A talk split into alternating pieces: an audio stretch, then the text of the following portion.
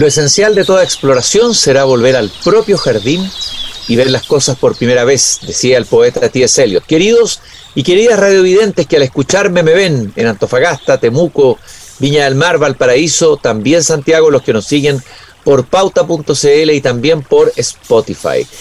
¿Qué pasaría si ustedes fueran caminando por una calle de Santiago y se encontraran con un ex dictador de una dictadura implacable de alguna parte del mundo? Imagínense ustedes que van caminando, no sé, por Ñuñoa y aparece un dictador. Imaginemos que ese dictador es Honecker, el dictador de la República Democrática Alemana. Por supuesto que él falleció, estoy hablando en tiempo pasado.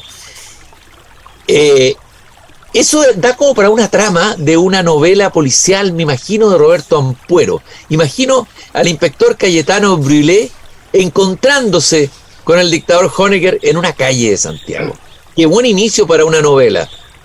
Y justamente el día de mañana, en la Universidad Finisterrae, la cátedra Ampuero nos invita a recordar los 30 años de la llegada de Honecker y reflexiones sobre su singular exilio en Chile, martes 10 de enero, 9 de la mañana, en el Club 50 Avenida El Golf. Te podamos dar los datos de las inscripciones. Bueno, tenemos la suerte de que nos visita en nuestro jardín el escritor, ex ministro de Relaciones Exteriores, ex ministro de Cultura, Roberto Ampuero. Roberto, esto da para una novela tuya, eh, no solamente para un seminario, ¿no? La, eh, el singular exilio de Honecker y su mujer en Chile. Sí, absolutamente, Cristian. Eh, es un tema que es evidentemente político, pero que trasciende y llega rápidamente a la literatura en términos del material que ofrece. Eh, la, vida de Honecker, y tú lo has dicho muy bien, hay que anteponer siempre esto, el dictador, uno de los últimos dictadores de la República Democrática Alemana, el arquitecto del muro o el padre del muro de Berlín, que la gente olvida, tuvo, pasó los últimos 16 meses de su vida en Chile. No fue juzgado en Alemania ya unificada porque estaba enfermo de, cáncer y el gobierno alemán se había comprometido a que si la pena a, la, que él pudiera ser condenado excedía, digamos, el plazo que él tenía de vida, y su, vida era, su plazo de vida era muy breve, quedaba liberado. Y por eso llega a Chile. Lo curioso, y aquí ya comienza algo apasionante,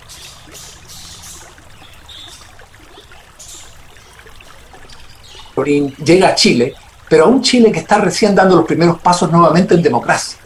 Es decir, un Chile que se aleja, critica, condena dictaduras de todo tipo, también la que ha tenido dentro del país, fundamentalmente por violación de derechos humanos, pero al mismo tiempo abre su puerta, permite que venga a vivir a un hombre que tuvo, primero, la misión de organizar la construcción del muro, segundo, que mantuvo durante 18 años a 17 millones de alemanes presos detrás del muro y viene a Chile. Eso arroja un tema, yo te digo, de reflexión muy, muy amplio que no hemos hecho en el país. Oye, eh, eh, Roberto, a ver, ¿cuántos dictadores de los países del este lograron, los que se fueron, los que lograron arrancar eh, y no fueron, no sé, juzgados o murieron, eh, eh, lograron un asilo como este, en, realidad un asilo bastante paradisíaco, digamos, en un país tranquilo, donde tú podías circular sin que te reconocieran probablemente, llevar una vida privada sin problemas. ¿Cuántos? ¿Fue el único caso este?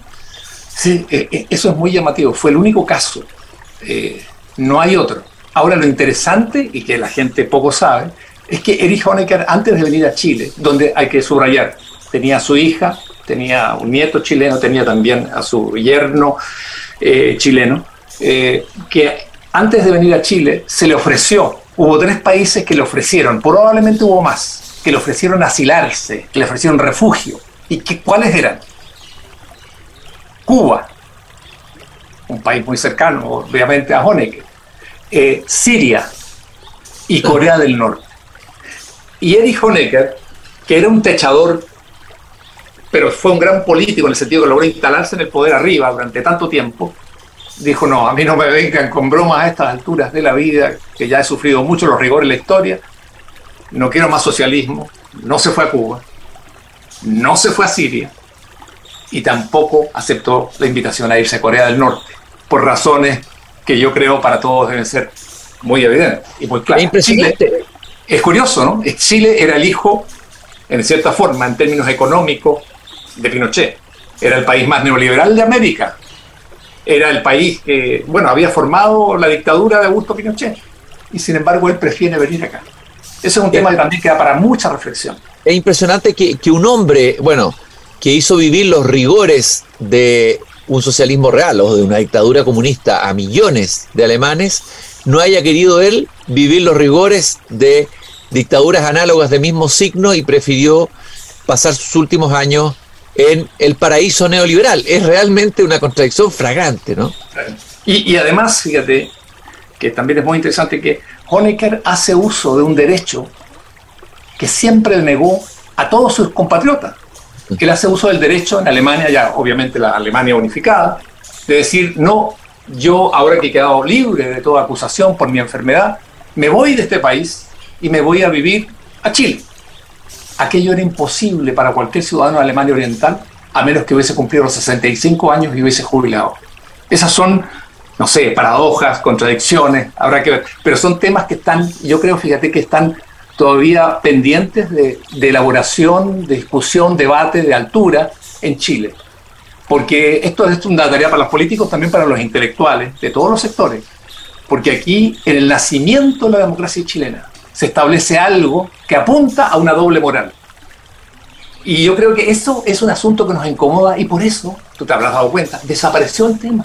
Fíjate que tú hablas con mucha gente de mi edad o algo más joven, para no hablar de los jóvenes jóvenes.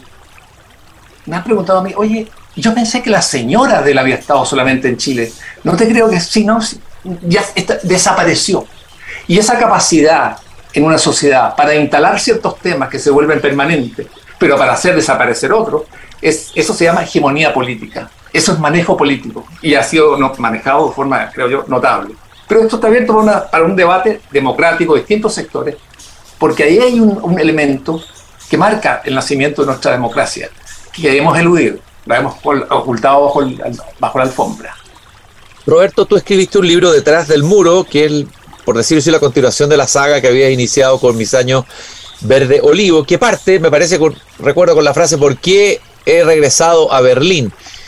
Y me gustaría que nos contaras brevemente cuál era la realidad cotidiana de los berlineses de la República Democrática Alemana y de los habitantes de la República Democrática Alemana. ¿Cuál es, haznos como un, relato de lo que era vivir eh, al otro lado del muro, digamos?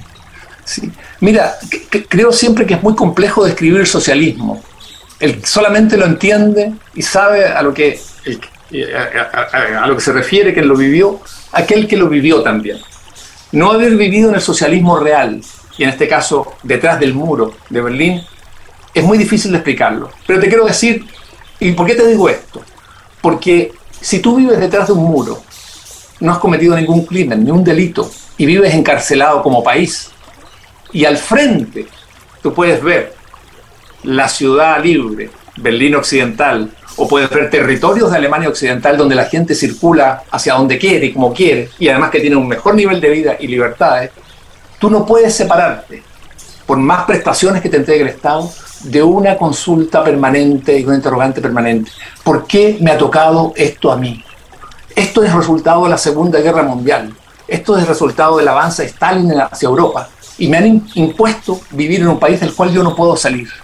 Entonces, toda la vida de los alemanes orientales no es que girara en torno a esto, pero tú lo tenías como le ocurre a un preso, que jamás puede olvidar que está preso, aunque le celebren el cumpleaños en la cárcel, aunque le esté pasando muy bien, tenga amigos o, tenga otros problemas. Entonces, eso te marca todo. Las prestaciones sociales, la igualdad entre la mujer y el hombre, que no había desempleo, que el Estado te encargaba, se encargaba de darte vivienda, todo eso es cierto en Alemania Oriental. Era difícil, no era tan. Eh, no, lo estoy idealizando, pero tampoco quiero que, que se piense que era un fracaso total. Pero eso, la falta de libertad. Cuando tú no tienes libertad, todo lo que tú haces está permeado por esa conciencia de que no tienes libertad. Y si puedes mirar por encima del muro de tu casa y ves que el de al frente sí tiene libertad, la vida te cambia completamente porque tú no puedes apartarte de ese pensamiento y esa frustración. Hay una novela de un chileno, eh, Carlos Cerda, a quien entrevisté hace muchos años, que tú conociste también, Morir en Berlín, que algo nos trae de esa realidad, ¿no? Una novela que vale la pena releer. Sí, Carlos, yo conocí a Carlos, lo conocí en Berlín Oriental, él ya se estaba separando ya de la idea comunista en aquel entonces, yo había renunciado de la juventud comunista, estaba tratando de salir hacia Europa Occidental de nuevo, desde Alemania Oriental. Eh, conversamos mucho y caminamos mucho por Berlín. Y su, novela refleja algo también muy interesante, que también es un tema que debiéramos analizar en Chile. Él analiza el poder que tenía una suerte de embajada chilena, que era de, la oposición en el exilio, eh, que estaba en Berlín Este, que se encargaba de reglamentar la vida de los chilenos. Permisos para casarse, permisos para viajar, permisos para acceder a la universidad, autorizaciones de trabajo, en fin, una serie de regulaciones que ese poder que nadie le había dado a, ningún chileno para poder dictaminar la vida de otro ciudadano, se instaló allí amparado bajo el poder centralista, obviamente la dictadura germano oriental, se instala allí y empieza a regir nuestros destinos. ¿Y por qué lo hace? Porque el Estado germano oriental comunista tenía que relacionarse, como buenos burócratas, a través de un aparato que tenía que estar centralizado. Y ese es el Comité Chileno Antifascista, se llamaba, creo que se llamaba así, o Chile Antifascista, eh, que regulaba todas estas cosas en la vida. Y Carlos Cerda lo manifiesta de forma, yo creo, brillante, también de, con un estilo sobrecogedor, porque ahí tú ves la gente de pronto, compatriotas tuyos convertidos en tus, bueno, en dueños de tu destino, o personas que, que, que tú nunca has escogido para que tengas ese cargo y decides sobre qué vas a hacer, qué vas a estudiar, si tienes derecho a viajar en un momento no fuera de Alemania Oriental, si tienes posibilidad de participar en un concurso para obtener un departamento, no. Es, ese es una, un mundo que Carlos Cerda reflejó, dejó allí, y te digo, así fue, así era. Eh, y, allí te, asombraba cómo nosotros los seres humanos, a la hora que nos dan un poder que no está controlado por nadie, por ninguna otra institución, por ningún balance, contrapeso, bueno, pueden pasar cosas muy horrendas, como convertirte en un superpoder sobre el resto de tus ciudadanos, y sin ley ni constitución que rija ese, ese funcionamiento. Creo que hay una reflexión y un testimonio de eh, de, de, lo, que, lo que influía este comité en la vida de los chilenos, en el poeta Gonzalo Rojas, que también tuvo que estar en Alemania Democrática y tiene un poema sobre esto, y me, lo comenté alguna vez, hace muchos años cuando lo entrevisté, la sensación de angustia que fue sintiendo y eh, de asfixia que fue sintiendo la República Democrática Alemana y cómo había un comité eh, de izquierda de chilenos que, lo controlaba casi como un comisariato, digamos. Bueno, y la salida logra salir logra invitaciones de Octavio Paz, de otro y logra irse a Venezuela, no sé, arranca de lo que se pensaba que era el paraíso, porque resultó ser el infierno. Estamos conversando con Roberto Ampuero desde el Jardín sobre este interesante seminario, esta conversación que organiza la Cátedra Ampuero de la Universidad de Finisterra, que se realizará mañana, martes 10 de enero a las 9 de la mañana, a 30 años de la llegada de Honecker, reflexiones sobre su exilio. Roberto, ¿quiénes son los que van a participar eh, y qué va a aportar cada uno para tratar de de, de alguna reconstituir la escena de esta llegada de Honecker a Chile? Mira, acá hay tres personas que van a participar que yo diría que hoy en Chile son los eh, protagonistas más directos de todo lo que fueron las cuestiones diplomáticas que hoy están vivos, porque los otros que eran mayores, que estuvieron allí, ya fallecieron. Entonces, desde el punto de vista histórico también yo creo que es muy importante que esto quede grabado, porque son testimonios valiosos. Mira, está... Eh, allí Jorge O'Ryan. Jorge O'Ryan eh, fue diplomático de carrera, después se retiró de la carrera. Posteriormente, muchos años después, digamos, en, en el primer gobierno del presidente Piñera, fue embajador del presidente Piñera en Alemania, ya obviamente la unificada. Eh, y en aquel entonces, en la época en que Honecker estaba en su exilio inicial, que fue eh, porque huyó de la justicia alemana y se escapó a Moscú, y se refugió en la Embajada de Chile en Moscú cuando el embajador era Clodomiro Almeida. Bueno, Chile muy preocupado por la situación internacional que estaba creando eh, el señor Honecker con Alemania Federal. Alemania Federal quería que Honecker se devolviera para ser juzgado por los crímenes, por los asesinatos de, de, de, tantos alemanes en la frontera y por, por, medidas propias de una dictadura, quería que se, hacerlo responsable. Honecker se había escapado a Moscú y al verse él en dificultades, eh, porque cambia el sistema soviético y pasa a ser Rusia, pierde el poder Gorbachev y lo empieza a tomar Yeltsin, que no quiere saber nada de Honecker, huye a nuestra embajada en Moscú y se queda allí resistiendo. Entonces, O'Ryan, eh, eh, Jorge O'Ryan, es enviado por Chile, junto al embajador Holger, que falleció, a la embajada nuestra en Moscú, para que vea, escuche, vea qué quiere hacer Honecker, que nos está complicando la vida como país, que está recién dando el primer paso en la democracia, y nada menos teniendo problemas con un país tan potente como Alemania. Y entonces eh, eh, Jorge O'Ryan está allí varios meses, compartiendo día a día en esa casa de la residencia chilena, eh, desde el desayuno hasta la cena con Honecker.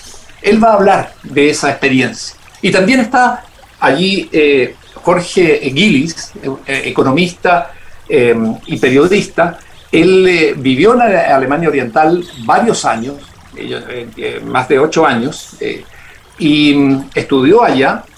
Y él fue el encargado por el gobierno del presidente Patricio Elwin, en forma directa por el entonces ministro Enrique Correa, de ir a recibir a, a, Honecker cuando llega al aeropuerto Pudahuel en Santiago y a iniciar las primeras conversaciones con él ya en territorio chileno de una desde un canal ya más, a, través de un canal ya más oficial.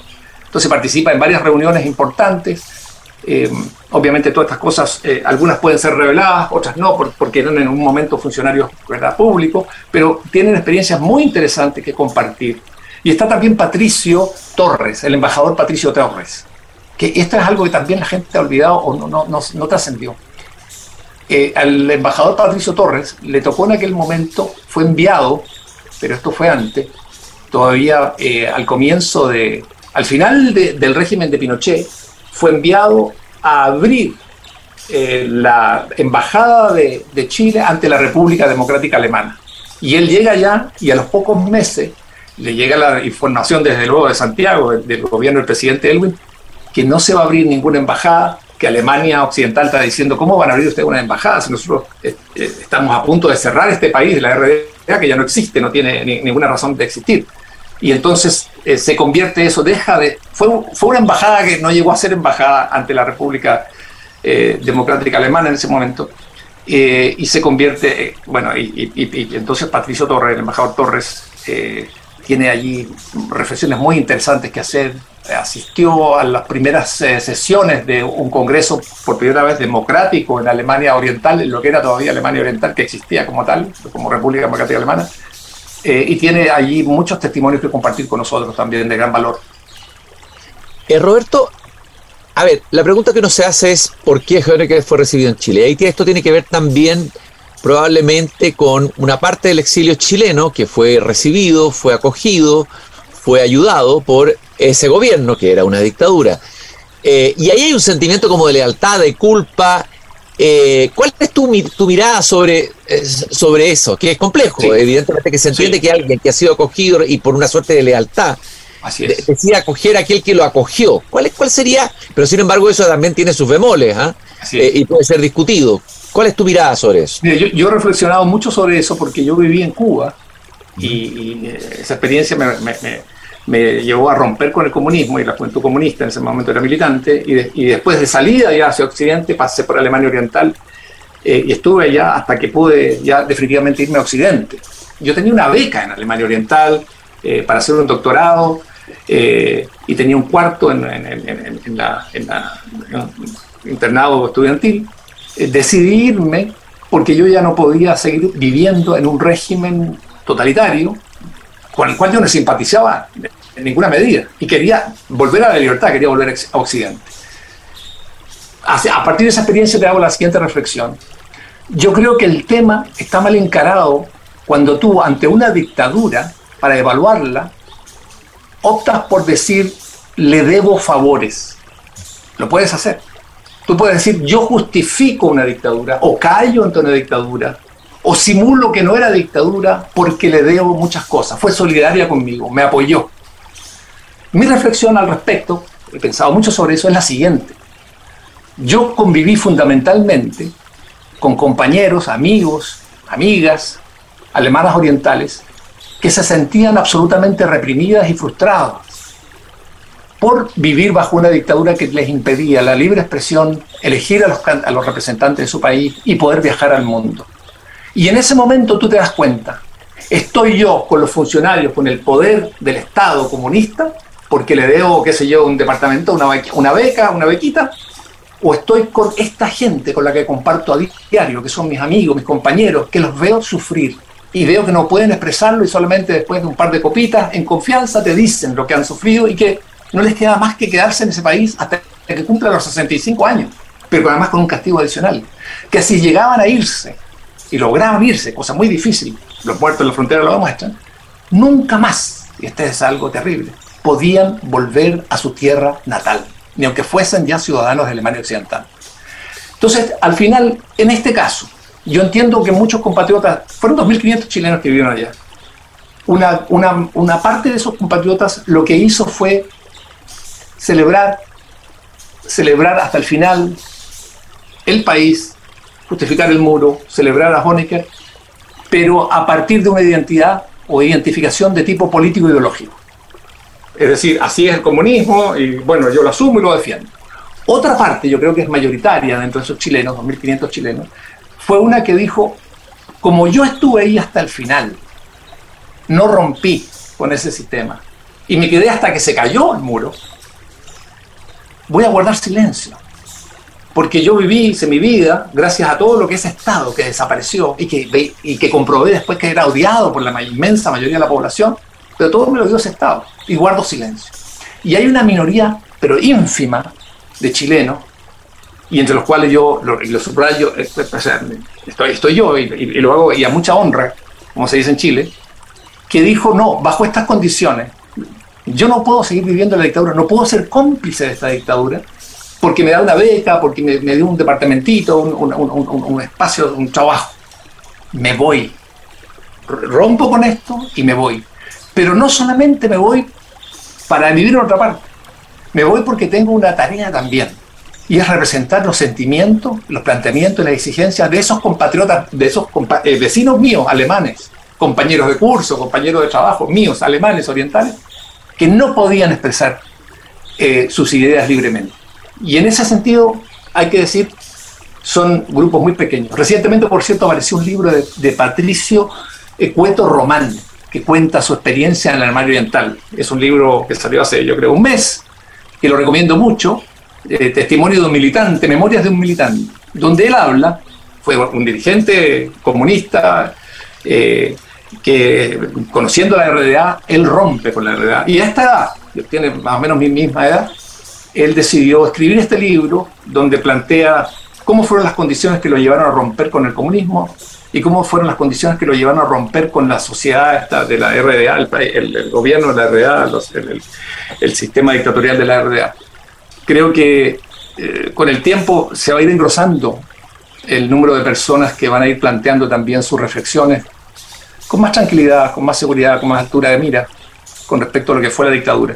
Haber vivido una dictadura siempre compromete. Y una vez Alberto Padilla me dijo, la única posibilidad que tienes tú salir de una dictadura es diciendo lo que piensas. Él tiene un poeta fantástico que dice algo así como, y, y di tu verdad, aunque te echen la puerta abajo a patadas, di tu verdad. Pero me decía, sé realista, tú no puedes permitirte decir tu verdad aquí en La Habana. Cuando salgas, no puedes callar. Tienes un compromiso conmigo y con los otros que estamos viviendo esta dictadura castrista. Alberto Padilla, qué caso tan impresionante y emblemático. Estaba mirando aquí en mi biblioteca, tengo un sí. libro de poemas de Alberto Padilla. Aquí lo encontré, que me lo regaló un cubano cuando fui a Cuba hace unos años atrás. Se llama El Justo Tiempo Humano. Sí, eh, Tiempo Humano. Eh, y por último, Roberto, no hemos comentado el caso de Margot Hanecker, que es la mujer de Hanecker, que lo sobrevivió y que siguió viviendo en Chile y paseándose por las calles de Chile con entera libertad. Eh, brevemente, una reseña de ella. ¿Quién fue Margot Hanecker y qué responsabilidad o corresponsabilidad tuvo también en esa dictadura? Bueno, Margot Honecker fue la, tercera esposa de Honecker. También la historia romántica de Honecker es muy interesante. Es materia de novela también, muy interesante. Pero vamos a, quedarnos con Margot. Fue la tercera esposa de Erich Honecker. Y algo que la gente no sabe, casi durante 30 años fue la ministra de Educación de la RDA.